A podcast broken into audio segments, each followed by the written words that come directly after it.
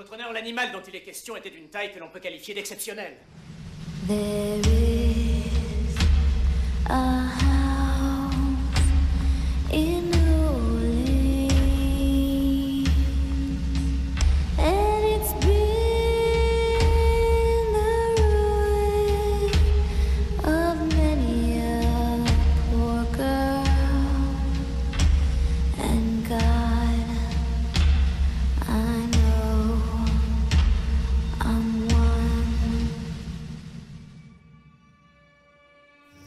Bienvenue dans ce, Dans ce bistrot de Laptou. bienvenue dans ce bistrot plein de groin-groin, Oui, de crocro et de Oui. poil. oui. Des miaou miaou Non, pas vraiment. Il y a pas alors, des Si, gros miaou miaou. des- des- Si, des gros miaou. gros. Dans, d'accord. dans un bistrot euh, à quatre pattes, euh, puisque nous allons parler beaucoup de nos, amis les animaux, enfin nos ennemis les animaux plutôt. Voilà, donc il n'y aura pas de kangourou. Non. Mm. Ah, Ah, quelle quoi, belle transition. Merci Oui, Christophe. Je ne l'ai pas fait exprès. Eh ben ouais, Ah, c'est ça- c'est ça le talent.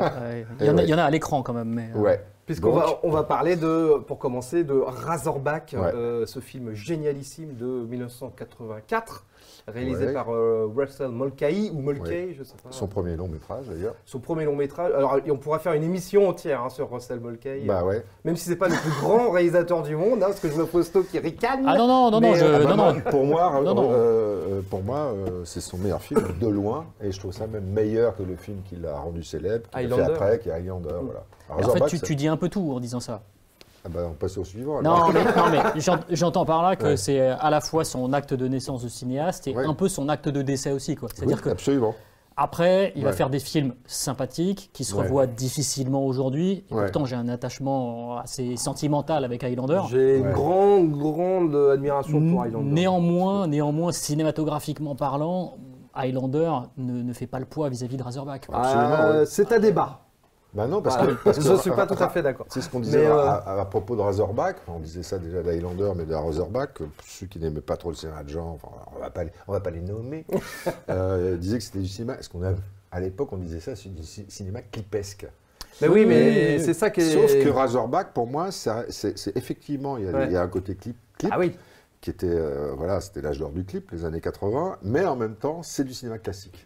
Ouais, ouais. Puisque Razorback, en fait, c'est, euh, c'est, euh, on le disait tous à l'époque, c'est un remake euh, sur Terre des, des Dents de la Mer, quoi, C'est ça. plus ou moins. Bah, de toute façon, c'est tiré d'un d'un roman Oui, Euh, pas- Peter Brennan, voilà, Ah, qui, a un roman à l'origine. ouais. qui a, qui a eu un gros succès, mais euh, c'est le producteur euh, Al McRoy, Al McElroy. Al McElroy, qui, euh, qui s'est dit justement, euh, voilà, on va faire un dent de la mer euh, sur Terre. Et donc le projet vient de lui en fait. hein. et Russell Mulcahy, il a été euh, contacté par ce producteur. Parce que Russell Mulcahy, c'était, faut le savoir, hein, peut-être que voilà, pour euh, ceux qui ne connaissent pas, c'était Ouais. euh, quand même la star du clip des années Absolument. 80. hein. Il Ouais. a fait tous les grands groupes, Duran Duran, euh, Ouais. notamment le clip Duran White Duran. Boys hein, qui a fait euh, Jeanne Ouais, Masse. euh, Ouais. Non, ça, il n'a pas fait, pardon. Je mélange tout. là, mais- Elton John. Enfin, il a eu je Elton sais pas combien de Et il a MTV fait, il a Awards. fait un long- un- il a fait un- je me souviens, parce qu'à l'époque je travaillais à, à Starfix, celui qui nous avait guidé vers Razorback, euh, c'était Christophe Gans, parce que lui-même était fan des clips de, de Tel votre berger avec Oui, un, avec flambeau. Je vais vous guider vers Razorback. Bah, c'était le cas. Et là, tout le monde le cas. Parce qu'il avait, il avait pété, un, mes il- amis. il avait pété un câble sur un, un- un- un- un clip, un long clip d'une heure et demie, si j'ose dire. Enfin, c'est de Duran Duran. de Duran Duran, Ah ouais. qui s'appelait, alors mon anglais étant nul, At Vas-y. the, At the Let's Go Dance, je crois. Ok. Notamment sur un plan euh, qui. euh, Un plan sur une heure et demie. Non, non, il y avait plusieurs plans, mais il y avait Duran Duran, Duran Duran, Duran Duran, Duran Duran, Duran, Durant, Duran, durant. qui chantait sur scène. Ouais. Et puis à un moment, il y avait la caméra, c'était bardé de caméras le concert, Ouais, ouais. comme ça. Et à un moment, il y a une caméra qui descend dans, dans la foule, des gens en train de danser. Et au milieu des pieds qui dansent, comme ça, il y a un tigre. Un tigre qui avance, comme ça, un peu euh, au ralenti, qui, et qui zigzague entre les jambes. Et ce plan avait fait péter, euh, de, avait fait péter de joie Christophe Gans. Ce plan, J'avais entendu dire, moi, qu'il l'avait fait vomir de joie. Exactement, j'étais là. Ouais. J'étais là. Donc les gens se disaient, puis il y a ce plan, Ouais. machin, la caméra descend, et alors. il a vomi, un petit vomi de joie. Et donc il nous a guidés vers, vers Razorback, parce que Razorback passait au marché du film. Personne ne savait ce que c'était. À Cannes. Blanche, À Cannes. Et euh, il y a une projo de, de Razorback à Cannes. Et euh, manque de bol, projo No Press. C'était juste pour les, les exploitants et distributeurs.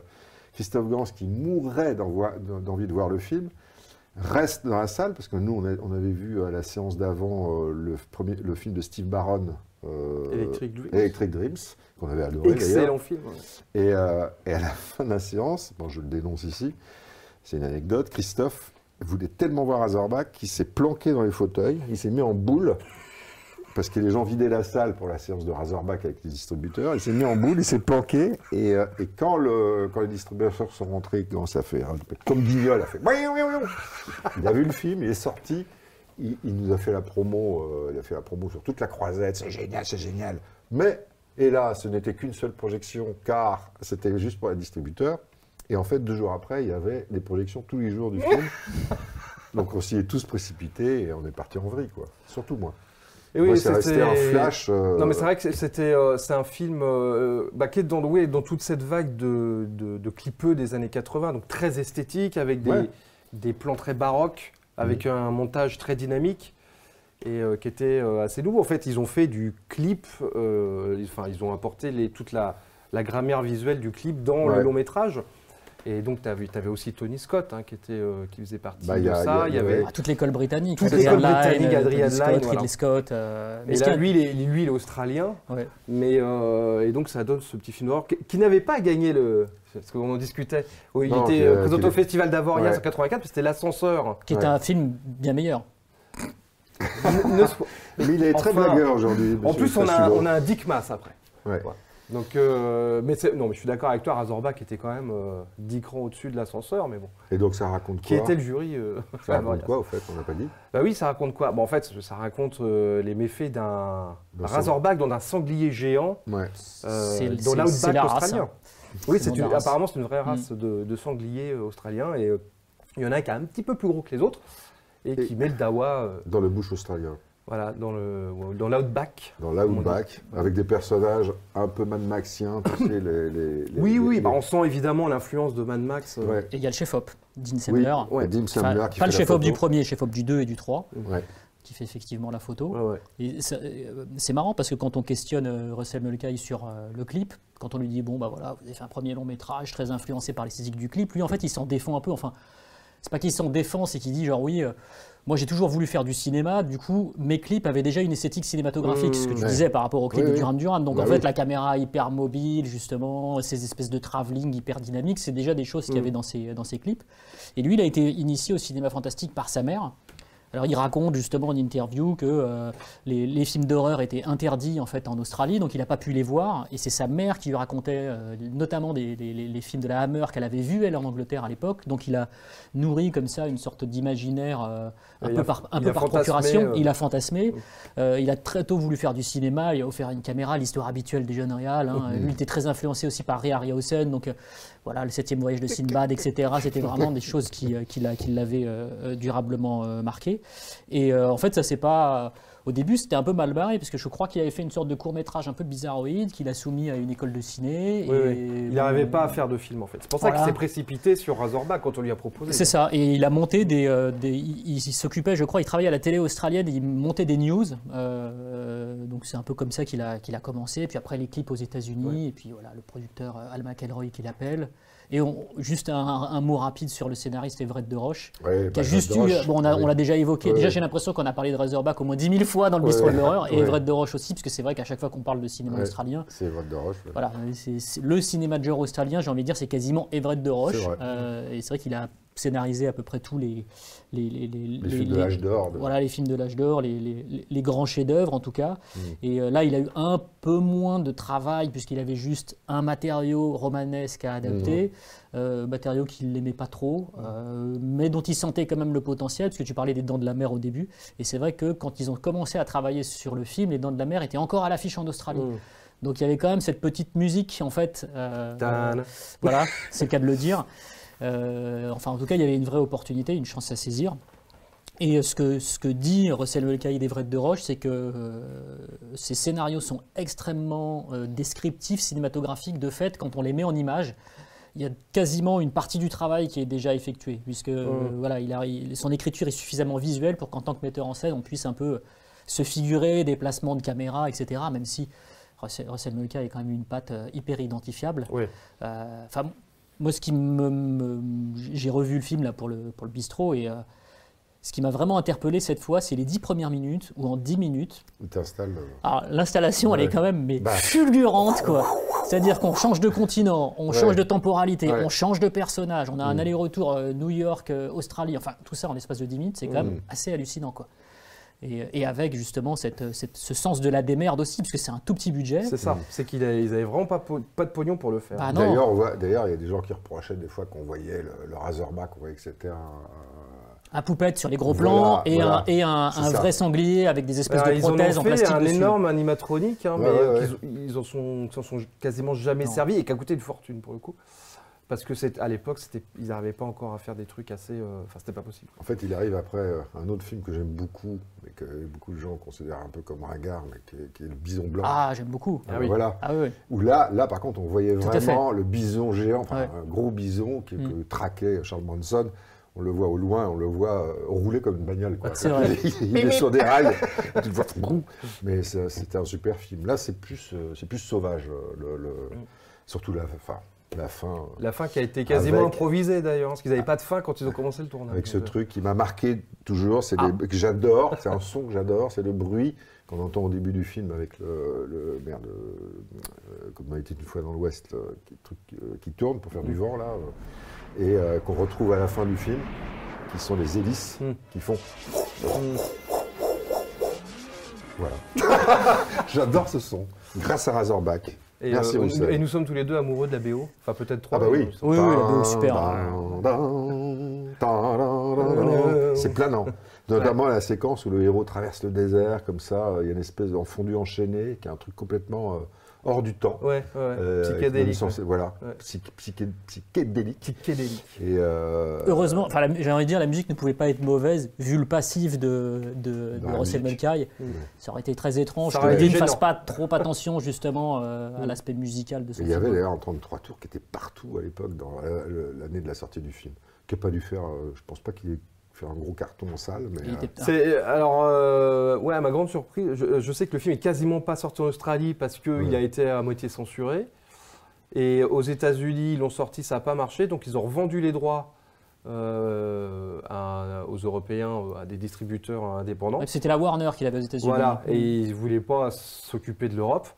Et euh, apparemment, France, c'est un pays où le film a marché. Par contre. ah d'accord. Bon. Donc, euh, On notre amour du budget. sanglier. euh, voilà, c'est ça. C'est quelque chose de profondément en- enraciné dans notre culture du terroir. Et Michael Deschasseurs a été voir Razorback en masse. Ah, il devait fantasmer sur le, le beau camion de chasse euh, qui est quand même euh, Ah bah ouais, ouais, ouais, ouais, très ouais. Maxien pour le coup. Oui, t'as- puis dedans, tu as tout un peu les, enfin, les clichés australiens, on va Bah, les dire. hein. rednecks, quoi. Les rednecks, Ouais, ouais. les Dans Mad Max. Bah, t'as les- ce D'ailleurs, les côté. acteurs communs, je crois, à Mad Max. Ah bah, enfin de toute façon, tu prends, tu- quand, tu, Voilà. quand tu prends l'ensemble de la house plotation, les, Voilà. les- les castings sont vraiment, Ouais. euh, comment Ouais, dirais-je, ils circulent quoi. Et puis les équipes techniques aussi, sûrement. Évidemment, ouais, ouais, toujours les scénaristes, les chefs opérateurs, la- musique, preneur de Les son, ça, etc., cascadeurs, les ouais, cascadeurs. Mais c'est vrai qu'il y a toujours un truc, moi j'adore regarder les films australiens parce que c'est vraiment l'Amérique en bizarre quoi. Ouais.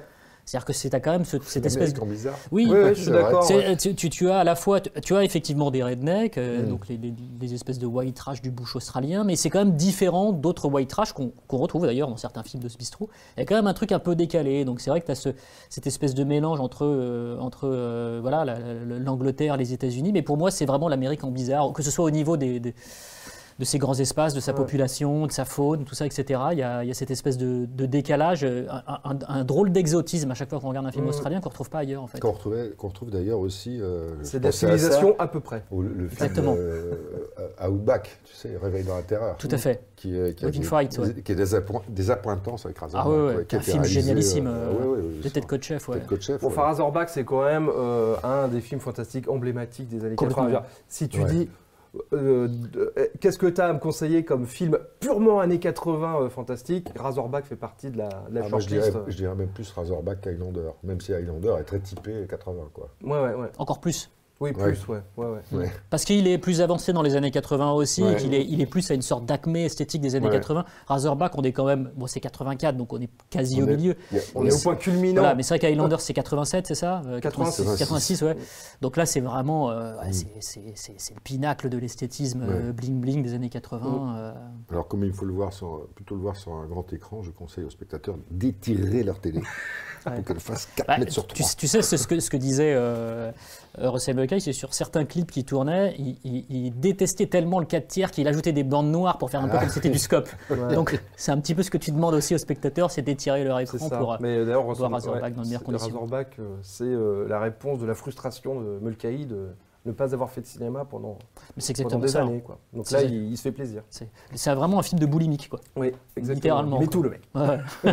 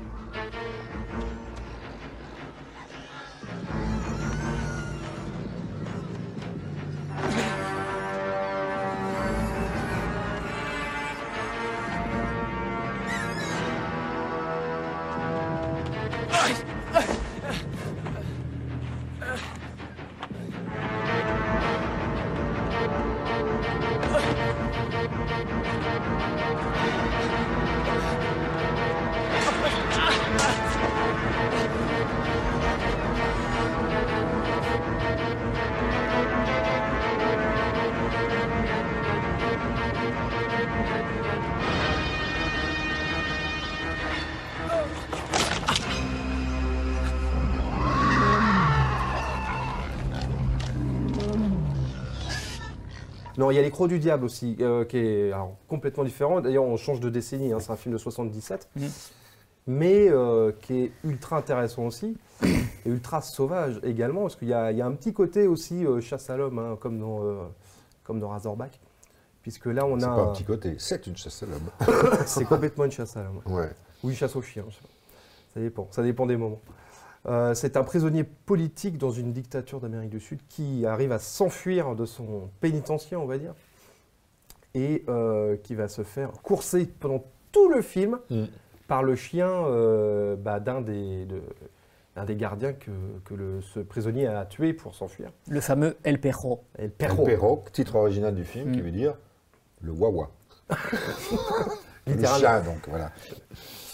Et, euh, et donc, voilà, donc on, on a cette, euh, bah, cette espèce de, de road movie, hein, euh, pas très glamour, puisque c'est entre marécage, euh, chute libre d'une montagne, et, ça- et ça, ça se finit en ville d'ailleurs. hein, on, on- C'est la partie la plus intéressante du film, on part du sauvage et on arrive dans la civilisation, mais on Mm. voit que finalement la civilisation n'est pas beaucoup plus euh, sympathique. hein, Et c'est surtout très proche. On se rend compte que Voilà, finalement, la- la- la- la- la- l'austérité, la, sauvagerie un peu désertique euh, du camp, euh, etc., qu'on voit au début, euh, est quand même assez proche de cette ville qui s'étend et qui ça. arrive à, à sortir de terre grâce à la corruption. De, euh, de boulimie de progrès et de pognon. Et, euh, et euh, ça, c'est c'est super intéressant. C'est un film ultra métaphorique et en même temps très littéral. C'est-à-dire que c'est une chasse à l'homme, comme tu disais. Ouais. Ouais. Littéralement, on a un personnage qui s'échappe euh, de manière assez, euh, comment dirais-je, cocasse, j'ai envie de dire, parce que son co-détenu, en fait, se fait, euh, se Ouais. fait couper le bras. Ouais, c'est ça. Broyer le, bro- broyer il s'est broyé le bras et ensuite amputé Mm. de manière très franche par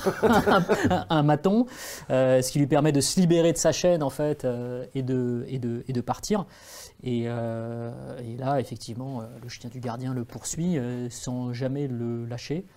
Et c'est en cela qu'il y a un- une dimension fantastique. C'est-à-dire qu'on est quand même dans, un, dans une... Le film est assez réaliste, on va dire, mais le, ce qui anime le chien reste quand même particulièrement Ouais. mystérieux. Ouais, ouais, C'est Euh, comme s'il était habité par l'âme de Kuro.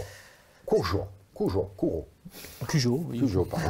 Enfin, c'est, c'est surtout, il est, il est habité par l'âme du dictateur, en fait. Ouais, Parce que oui, c'est, le, voilà, absolument. c'est- c'est le truc. euh, Et ouais, c'est ça la métaphore, évidemment. Ouais. Bien euh, c'est marrant, c'est marrant, c'est un film qui, euh, qui était complètement oublié, qui est sorti en fait. euh, le film Moi, je ne l'avais jamais vu. hein. Eh ben, moi ah non bon, plus. d'accord. Je bah, n'avais ouais. jamais vu. J'en Je avais découvert là. Je Moi, en fait, jamais je, vu. je l'ai- je l'avais vu parce que, en fait, le- j'ai pas vu à sa sortie. Le film date de 60. Il est sorti en Espagne l'année de sa réalisation. Il est sorti plus tard en 77. France, c'est ça, non? Sorti trois ans après, le 4 juin 80, pour être précis. Le même jour que l'infirmière de l'hosto du régiment et qu'une semaine de vacances de tavernier. Et alors attends, Donc- tu, tu avais vu les trois ou tu en as choisi non, un non, parce que je ne l'ai pas, je l'ai pas vu directement à sa sortie. Je l'ai vu dans les, parce que des fois, comme j'ai pas trop de sous à l'époque, je, au lieu d'aller voir les films en certains films en salle, je me disais celui-là, je- il, fleure bon Le les Brady. doubles, ouais, Ok. les, les doubles programmes à venir. Ça sent Donc, bon je- le je Brady. l'ai vu genre peut-être quelques mois plus tard en double programme dans je sais plus quelle salle.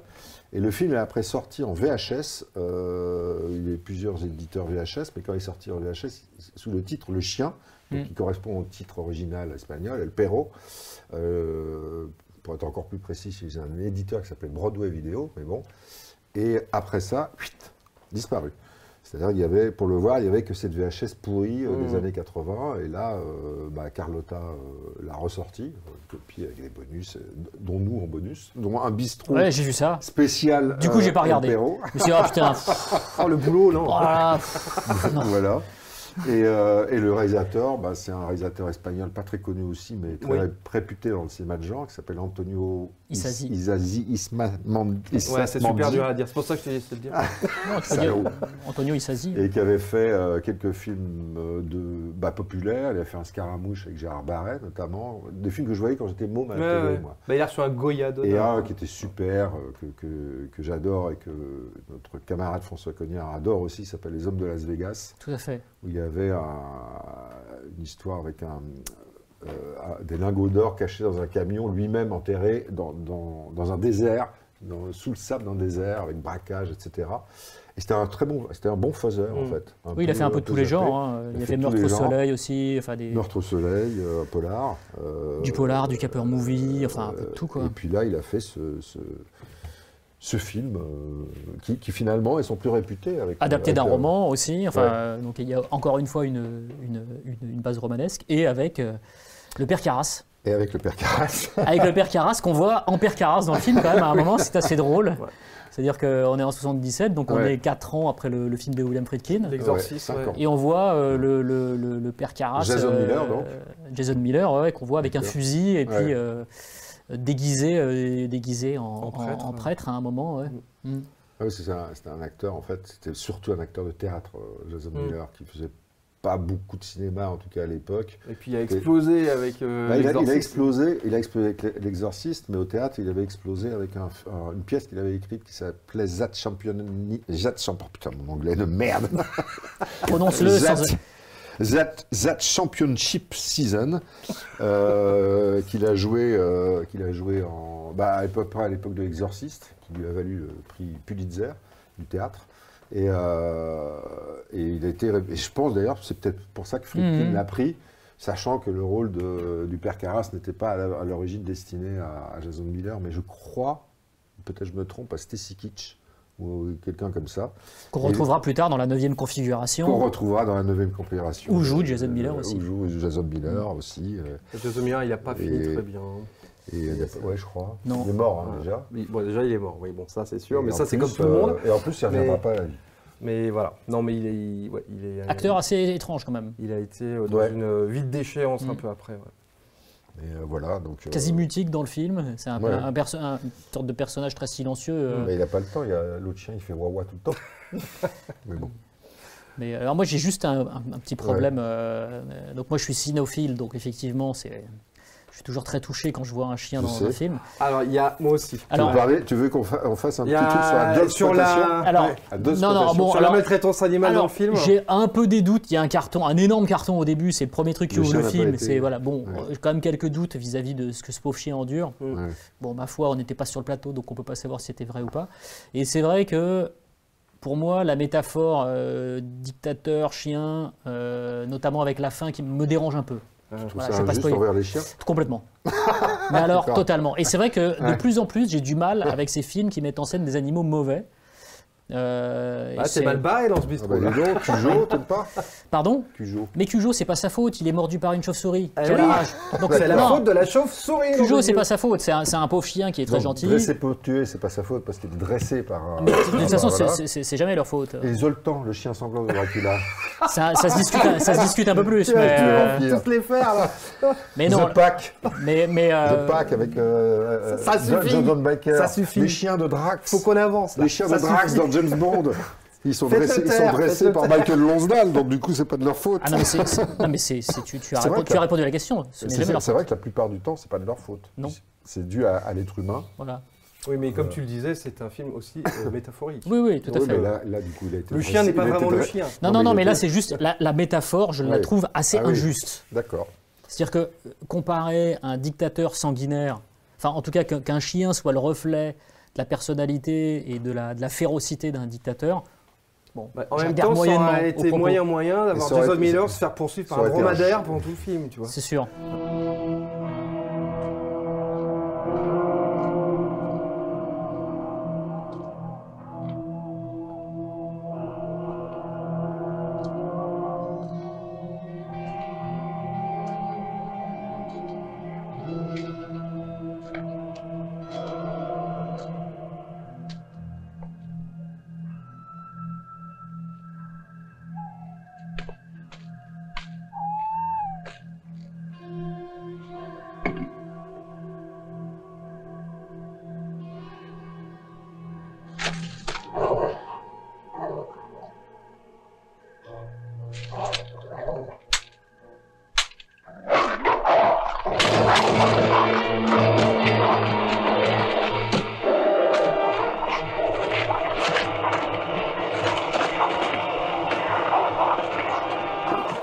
De l'ascenseur tout à l'heure qui avait volé le Grand Prix Avoriaz à, à Razorback de manière injuste.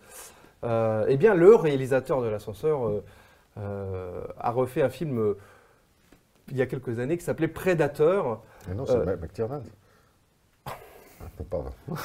Le, le bistrot Benelux, c'est lundi prochain. Christophe. Tu pourras faire toutes les Predator. blagues. Quoique Benelux, Dick Mass, D'accord. hein, Oui, c'est vrai, c'est vrai, c'est vrai. Il aurait pu se retrouver aussi dans le bistrot Mm. Benelux euh, la semaine prochaine. Bon, parce qu'il y, a le quand même, Predator, un- il y a quand même un, un certain esprit chez Dick Mass euh, très, euh, Très belle. très hollandais.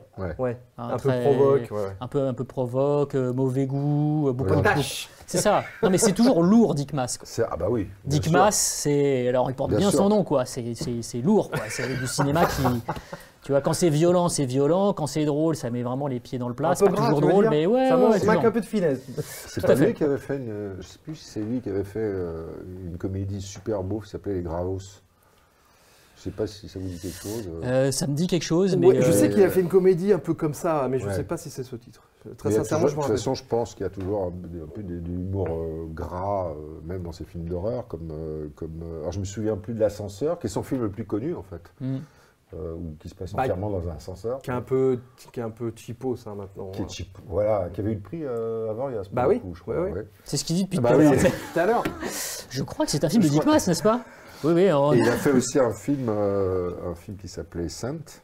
Et Ah oui, tout à fait. Avec un, un- non pas un Père Noël, mais un, Un Saint-Nicolas. un Saint Nicolas, voilà. Euh, Amsterdam bizarre. Et là, il a fait ce Prédateur. C'est son meilleur film. Ah oui, avec les poursuites de bateaux. Sur euh, les canaux à Amsterdam. Absolument. Mm. Amsterdam Ned. Et euh, donc là, Prédateur, euh, dans lequel euh, un lion euh, dévore les habitants de Amsterdam. Très bon pitch. Sur le papier. euh, Ah bah c'est le pitch et le scénario en son entier. Voilà. Donc voilà.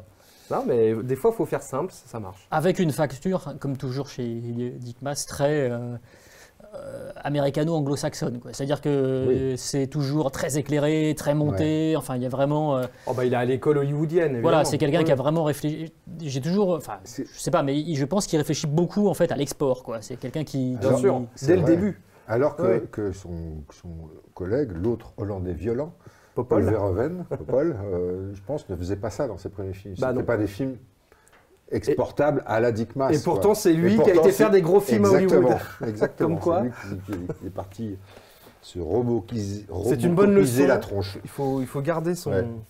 Donc là, rien de spécial en fait. c'est un lion qui attaque des gens. C'est pas mal, mais c'est pas génial. Merci Christophe. Mais non, en fait, c'est vrai que tu as raison. Bah oui. C'est vrai. Non, mais c'est- pas le plus mauvais Dick Mass, loin de là. Mais euh, il- il- le lion en synthèse, Bah, Oui, parce qu'il faut ouais. le dire aussi. Voilà. Bon. Ouais.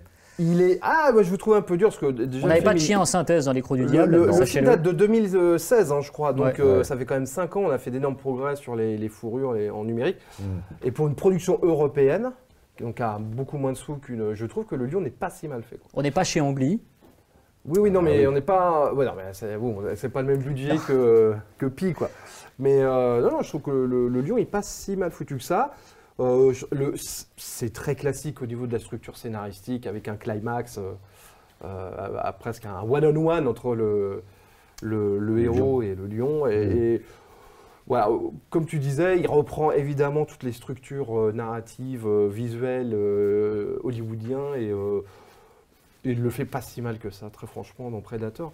C'est un film, on va dire, une série B euh, de, de, de monstres, on peut dire, quasiment, hein, À quatre euh, pattes. qui, à quatre pattes, qui euh, fonctionne plutôt correctement, moi, je trouve.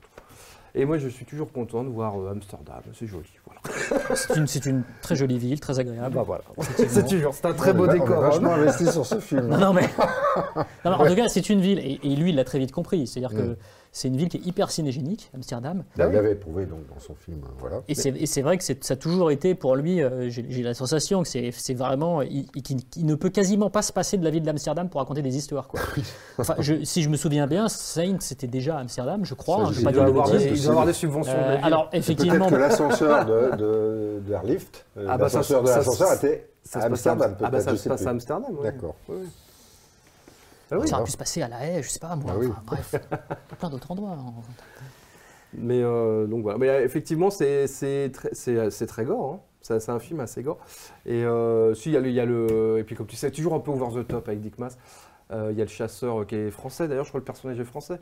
Le, le personnage du chasseur, là, Ouais, qui est ouais. sur sa chaise roulante, qui est, euh, bon, voilà, une espèce de cliché, euh, de l'espèce de, de, de, euh, de noble chasseur euh, que, que tu, as- que tu devines qui a baroudé en Afrique euh, pendant, des, pendant des années. Et qu'on retrouve dans Mayhem, d'ailleurs, qui est un des rares personnages sympathiques dans le film Mayhem. euh, Qui est, qui le pote du héros. ou- Non, pas du tout. c'est un- D'accord. pas du tout, c'est un Britannique, je crois. Et donc voilà, donc Predator de, de- de Dick Mass. Euh, Il y aura une interview d'ailleurs, parce que j'avais interviewé euh, bon l'ami Dick euh, au. Festival de Strasbourg, donc en, en Véridique. véridique. Euh, et donc voilà, on, Sur- retrouvera, on Dick Mass euh, sur euh, ouais, une petite interview sur. Predator. Ah bah très bien, je suis ravi, et je ben voilà, et ben ça sera un petit, le, ça sera le bonus du bistrot. D'accord. Ta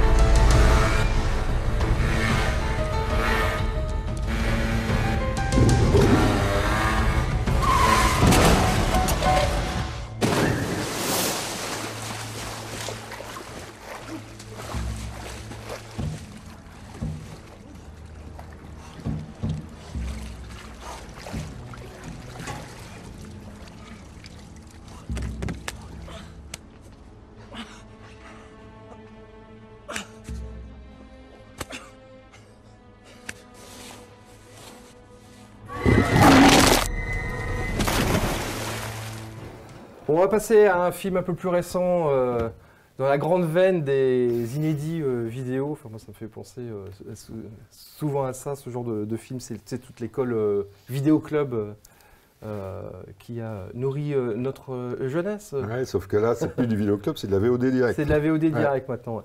Euh, Les Chasseurs de la Nuit, Mm.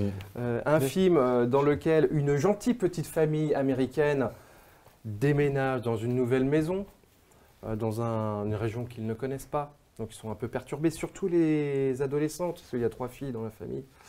Et tout cela euh, commence de manière classique. Trois filles qui sont censées avoir 15 ans et qui, Et en fait, qui- qui 25. font- qui en Il y en a une, elle a 27. 42 ans, Obama, je pense. Ah mais, non, euh, mais c'est hallucinant. tu les vois, tu dis pourquoi ils jouent à l'adolescente, ils ont au moins euh, 30 ans. Enfin bon, alors, il y en a une qui fait effectivement un peu plus âgée que les autres, mais elle, elle fait vraiment plus âgée que les autres. ouais. enfin peu importe, vas-y. Continue ce pitch magnifique et merveilleux. En tout cas, ça a commencé très bien. là, euh, Ah, on, on oui. visualise tout à fait la situation. Et donc les parents s'en vont pour un petit week-end en amoureux et les trois filles restent à la maison et elles subissent un home invasion euh, de la part de petits voyous du, du Qu'elles ont invité Alors ouais, c'est. C'est ambigu. Voilà, c'est Ouais, ambigu. c'est c'est un, un drôle de. C'est home invasion, mais vas-y, tu peux rentrer quand même. Ouais, quoi. exactement, Enfin, tu vois, c'est. euh, eux veulent cambrioler. C'est vas-y, fais-moi mal, tu vois, un petit peu quoi. Mm. Mais euh, donc voilà, donc ouais, elle joue un petit peu avec le feu, mais il y a une raison pour ça. C'est logique, parce qu'on se dit, c'est bizarre, euh, les filles, elles invitent les mecs qui sont un petit peu borderline et savent très bien que c'est des, c'est des petits, des petits cons, et euh, elles sont quand même super sympathiques avec eux et tout. Et en fait, il y a une raison, hein, c'est parce que euh, elles veulent euh, Ah, bah, bon, voilà, c'est c'est- c'est- c'est ce qui est compliqué, c'est que c'est un film sur. le- Je vais, essayer de, spoil. je vais essayer- je vais- non, film je- sur le je vais spoil. essayer de complexifier un peu le Ouais, propos du vas-y. film. C'est c'est un film sur le faux semblant. C'est-à-dire, Comme tu y vas. En fait, les, les- les deux, les, Ouais. le- les- les groupes de personnages qu'on oppose euh, dans le film euh, ne sont pas ceux qu'on croit. C'est-à-dire Voilà. que les petits voyous euh, qui nous sont, enfin, un des petits voyous qui nous est montré euh, au début du film dans une station-service, c'est comme ça qu'il rencontre la fille qui euh, n'a effectivement pas 20 ans, mais enfin bref. Euh, C'est le beau gosse bad boy. Voilà, euh, les, les- les deux groupes se rencontrent effectivement au, au détour d'une station-service et en fait, euh, voilà, les- ces petits voyous, en fait, on s'aperçoit qu'ils sont les enfants du shérif. Mm. Euh, donc déjà, en fait, Joué par Thomas Jane. Thomas Jane, ouais. donc déjà, en fait, Qui cabotine à mort. voilà, on, s'aperçoit que euh, ces gars qui auraient pu être des espèces de, de white trash du patelin, en fait, euh, bah, c'est pas qu'ils sont des fils de bonne famille, mais ils sont quand même des fils d'un représentant de la loi. Et cette famille américaine au-dessus de tout soupçon, il s'avère que, bah, de toute façon, vu le titre du bistrot, là, vous allez vite deviner ce qu'ils sont, en fait, je pense. dire, C'est ce que j'allais dire. Hein Non, mais ça ressemble à ces, à ces films d'inversion, Oui, euh, oui, bah, comme le. Wes Craven, Le sous-sol de la peur, où il y avait, Ouais. il y avait euh, comment ça s'appelait le, le film de Mike Mendez Pass the Covenant, mais celui Ah, qu'il avait non, fait avant. Non, non, non, par, euh, ouais, je Euh, vois ce que non, c'est peut-être The Avec Covenant. Adrienne Barbeau. Ouais, où finalement Ah, les, ah, il y avait des voleurs qui arrivaient, Ouais, et ouais. puis finalement c'était une famille totalement fucked up, et Mm. c'était les voleurs qui étaient terrorisés derrière. Et donc voilà, on est un petit peu dans Ah mais oui, euh, euh, Serial Killers. Serial Killers, merci. Ah ouais. Oui, c'est ça. Putain, C'était vieux ce truc. euh. Ça va Ouais, non, mais Je marché à Cannes, ça va Ouais, quoi je me souviens tout de ce truc. ouais. Non, mais c'est effectivement, c'est le, le- c'est toujours le même concept de on, on, on inverse, enfin le, voilà, le manichéisme s'inverse un peu. Hmm. Euh, on se dit que cette famille euh, est tout à fait normale, même si bon, entre nous dès le début, on se rend compte qu'il y a quand même quelque chose qui cloche, notamment chez le père. Euh, et puis après, euh, on comprend que euh, tout ça fait partie d'un rite d'initiation en fait en réalité. C'est ça. Comment il tourne autour de. Ah non, mais bon. On C'est- spoil sans non mais, non mais, spoiler, non mais bon, après, il est vrai qu'on découvre assez vite le poteau rose, mais dans le film, cette révélation, elle arrive assez tardivement, euh, malgré tout. Enfin, Ouais, c'est ouais. pas, euh, ça arrive pas au bout de 15 minutes de film. Donc là, en fait, j'ai spoilé vraiment tout. On a tout spoilé, on a labouré Sans le dire- film au suivant. Meurtre ou pas meurtre? Nous, on t'a rien demandé, pas. Attendez, vous êtes le père de... Le père de ces trois mecs. Eh ouais, tous les trois ne font que m'emmerder depuis le jour de leur naissance, exactement. Mais... Ce sont tout de même mes fils. Non, monsieur C'est quoi ton problème, fiston? Hein? Tu sais quoi? J'aurais cru que toi, au moins parmi tous ces merdeux, t'allais être un peu plus reconnaissant pour le bordel que je dois gérer pour éviter que tu finisses en tôle De quoi il parle, Billy? Bon, si vous êtes tous d'accord, bande d'imbéciles, je vais nettoyer toute cette merde avant que les choses ne dégénèrent. Je vais chercher l'autre. Non, je crois que le truc qui rôde là-bas va s'en charger. Mais elle. Et l'autre Et si on se calmait tous un peu Pardon C'est pas vraiment utile. Quoi Je crois qu'il kiffe celle-là. Lenny, Celle-là. Très bien. Je vais pas les tuer. Pour l'instant. Foulez à l'intérieur. allez, je suis pas d'accord. Obéis. Allez Billy, c'est pas obligé de faire ça. On passe aux deux derniers films euh, Ouais. de ce bistrot qui sont, on les a mis un petit peu ensemble parce que ce sont Ah bah, il y a euh, deux téléfilms américains euh, de la même période, un 70s, Mhm. avec euh, tout le. bon, on parlait des années 80 avec Razorback, mais là c'est c'est pareil, c'est le même goût, mais avec les années 70. C'est ça. euh, donc, Avec euh, fondu au noir pour la coupure pub. Fondu au noir pour la coupure pub, euh, zoom sur les gratte-ciel de la ville en pleine journée, euh, euh, les grosses bagnoles qui consomment 150 litres au 100. Bah, Avec beaucoup de dialogues. Ah, beaucoup de oblige. Mm. Alors, ça, moi, Alors je dis juste les deux titres, Ouais. euh, Le loup de la nuit et Le cri du loup. Ouais, que j'ai fait, qu'on qu'on pourrait presque confondre dans leur titre. Mm. Non, mais tout ce que tu viens de dire, c'est drôle parce que ça me, ça- étant plus âgé que vous, moi, ça me renvoie, ça me renvoie à ma propre nostalgie puisque j'ai grandi avec ces téléfilms. En fait, ces deux, deux téléfilms font partie d'un- de, de- comment dire, d'une longue, longue série de téléfilms très courts. Euh, qui ne dépassaient jamais 1h14, entre 1h12 et 1h15, disons, qui ont été produits en masse euh, entre 69 et 75. Mm. Par la- euh, je crois que la firme américaine s'appelait, euh, la firme télé s'appelait ABC. C'est ça, ouais. Et ils ont produit, un- sous le label Movie of the Week, donc un film qui passait le week-end, ils ont produit ces petits téléfilms. Il y en a eu 250 qui ont été faits entre 69 et 75, fin 69 et milieu 75.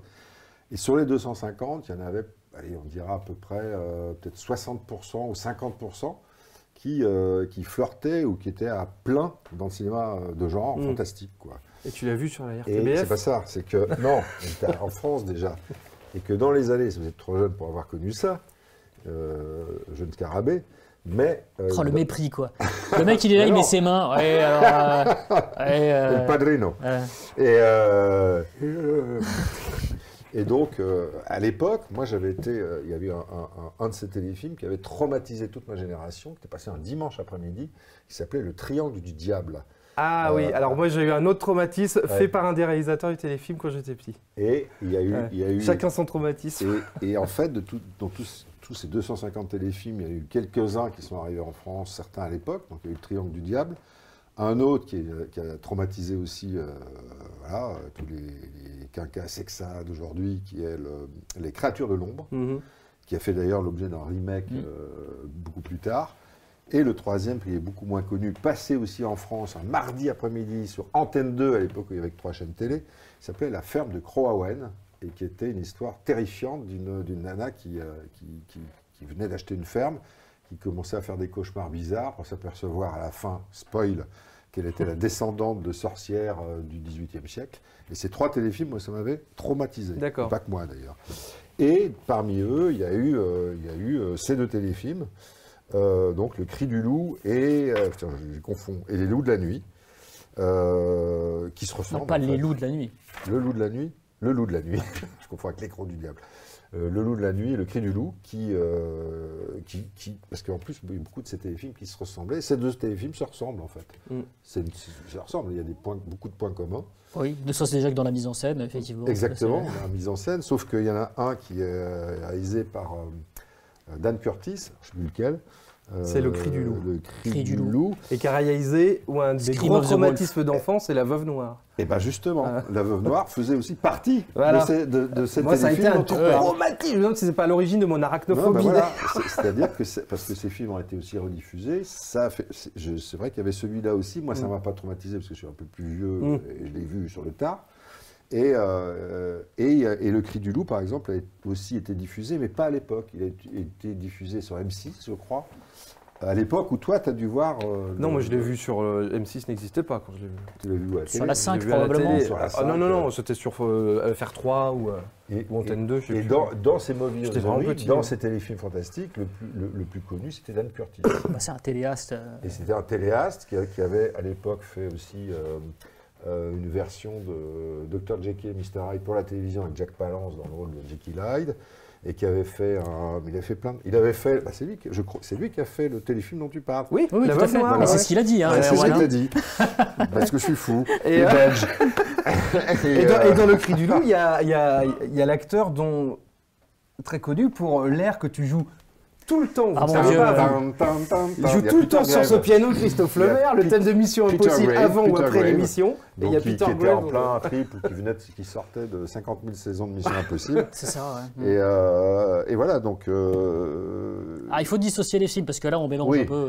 euh, donc que le- même si les films se ressemblent, euh, ça non, se passe ça- pas dans les il y a- mêmes il y a des séquences qui se Il y a le ressemblent, cri de loup. Moi, le cri du loup, je trouve ça euh, rigolo parce qu'on a l'impression qu'ils ont euh, euh, essayé de transposer un hammer à Los Angeles. Exactement. Mhm. Parce que c'est Ouais. bon, c'est euh, l'histoire de Peter Graves, qui est un- une espèce de chasseur, hein, émérite. euh, non, il est romancier, c'est ça Il est romancier, euh, mais ça. avec un passif de chasseur. Un passif de chasseur et euh, qui fait sa propre enquête sur des meurtres mystérieux. En fait, on a, vient le chercher parce que, Voilà, effectivement, euh, les, les- les flics ne comprennent pas, ils n'arrivent pas à, com- à comprendre où mènent les empreintes. C'est-à-dire qu'ils ont, il y a quatre et pattes, ensuite deux pattes et ensuite plus rien. trop, ouais.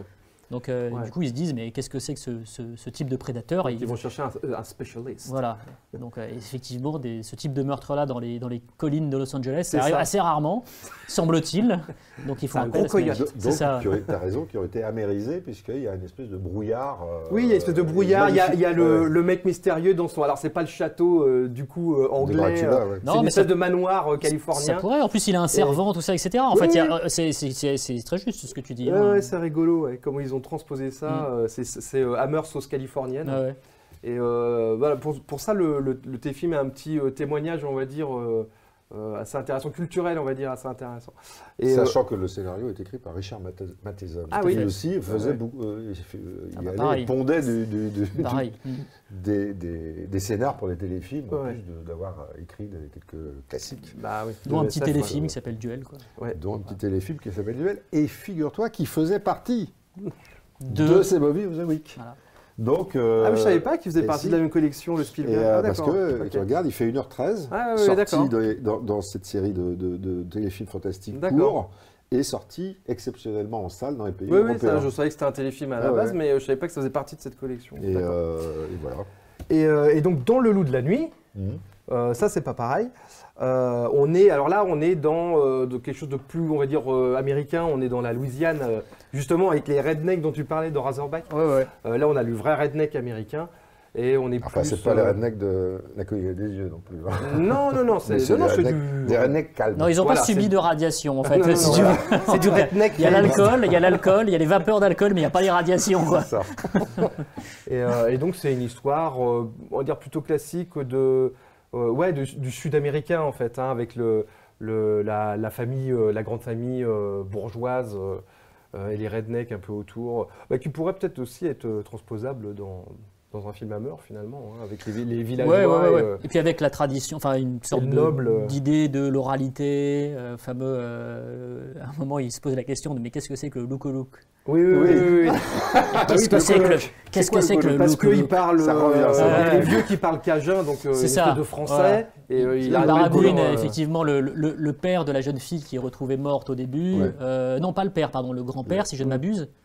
Euh, Barmon, effectivement, euh, Lou- du, du français. Euh, on dirait des Donc, euh, mais qu'est-ce que c'est que le look Et puis, Ouais. euh, effectivement, euh, Au bah, bout de, au bout de trois quarts d'heure. au bout de trois quarts d'heure, un des personnages féminins qui parle français qui dit Mais moi je parle français. Et en fait, il dit loup-garou, c'est-à-dire werewolf. Ah, ok, d'accord, ok. Donc, Ah et il oui. y a un, un comédien que j'adore et qu'on a vu dans beaucoup, beaucoup de séries B. Bah, et- David Johnson.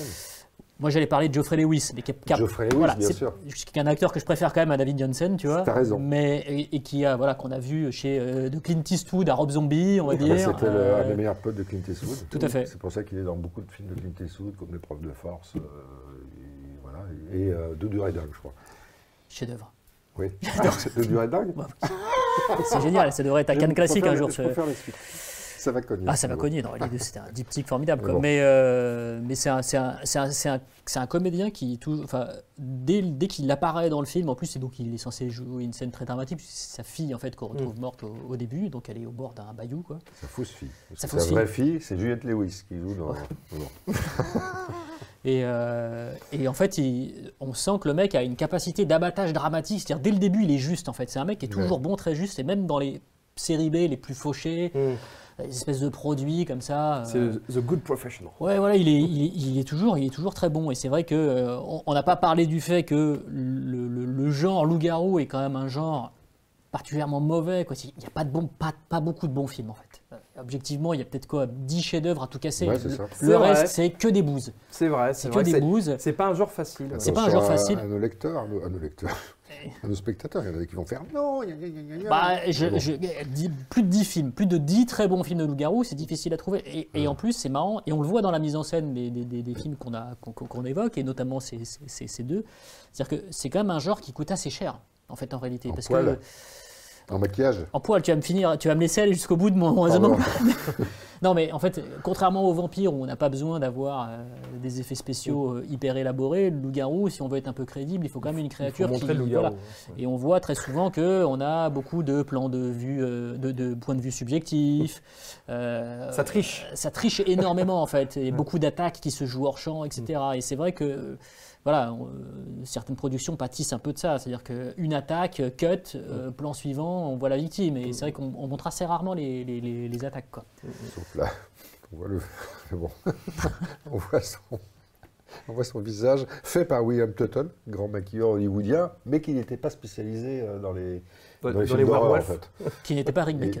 et qui- voilà, c'était- Et qui n'avait peut-être pas le- pouvoir le constater. Voilà. Qu'il n'avait peut-être pas le budget. euh, wow. Mais c'est sympa, moi je trouve ça sympa. Ça me renvoie encore à cette période. Ah, ça peut t'es c'est de fait par un Proust yes man, hein, qui s'appelle Daniel, euh, Daniel euh, Petri, Mm.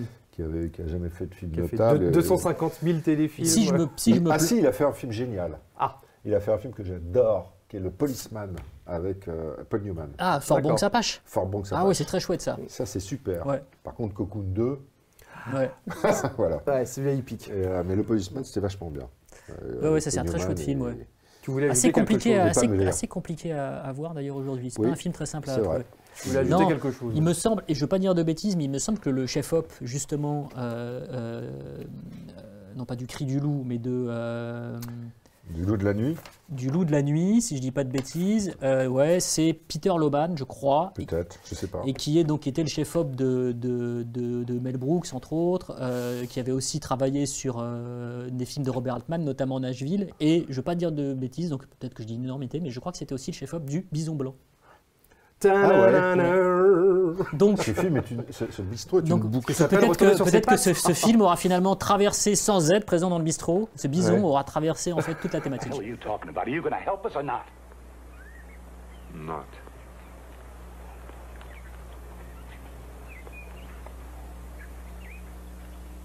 Thank you very much, Mr. Byron.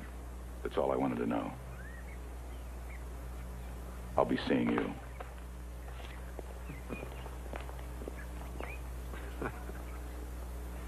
Doesn't any of this bother you at all? No, I'm enjoying it. Enjoying. Yes, enjoying it. I'm enjoying seeing people feel anger, fear, agitation. It means they're alive, John. Maybe for the first time in years. John. Just in case you're thinking about going after that animal yourself. A good hunter is never sure of anything except that his prey will do the unexpected.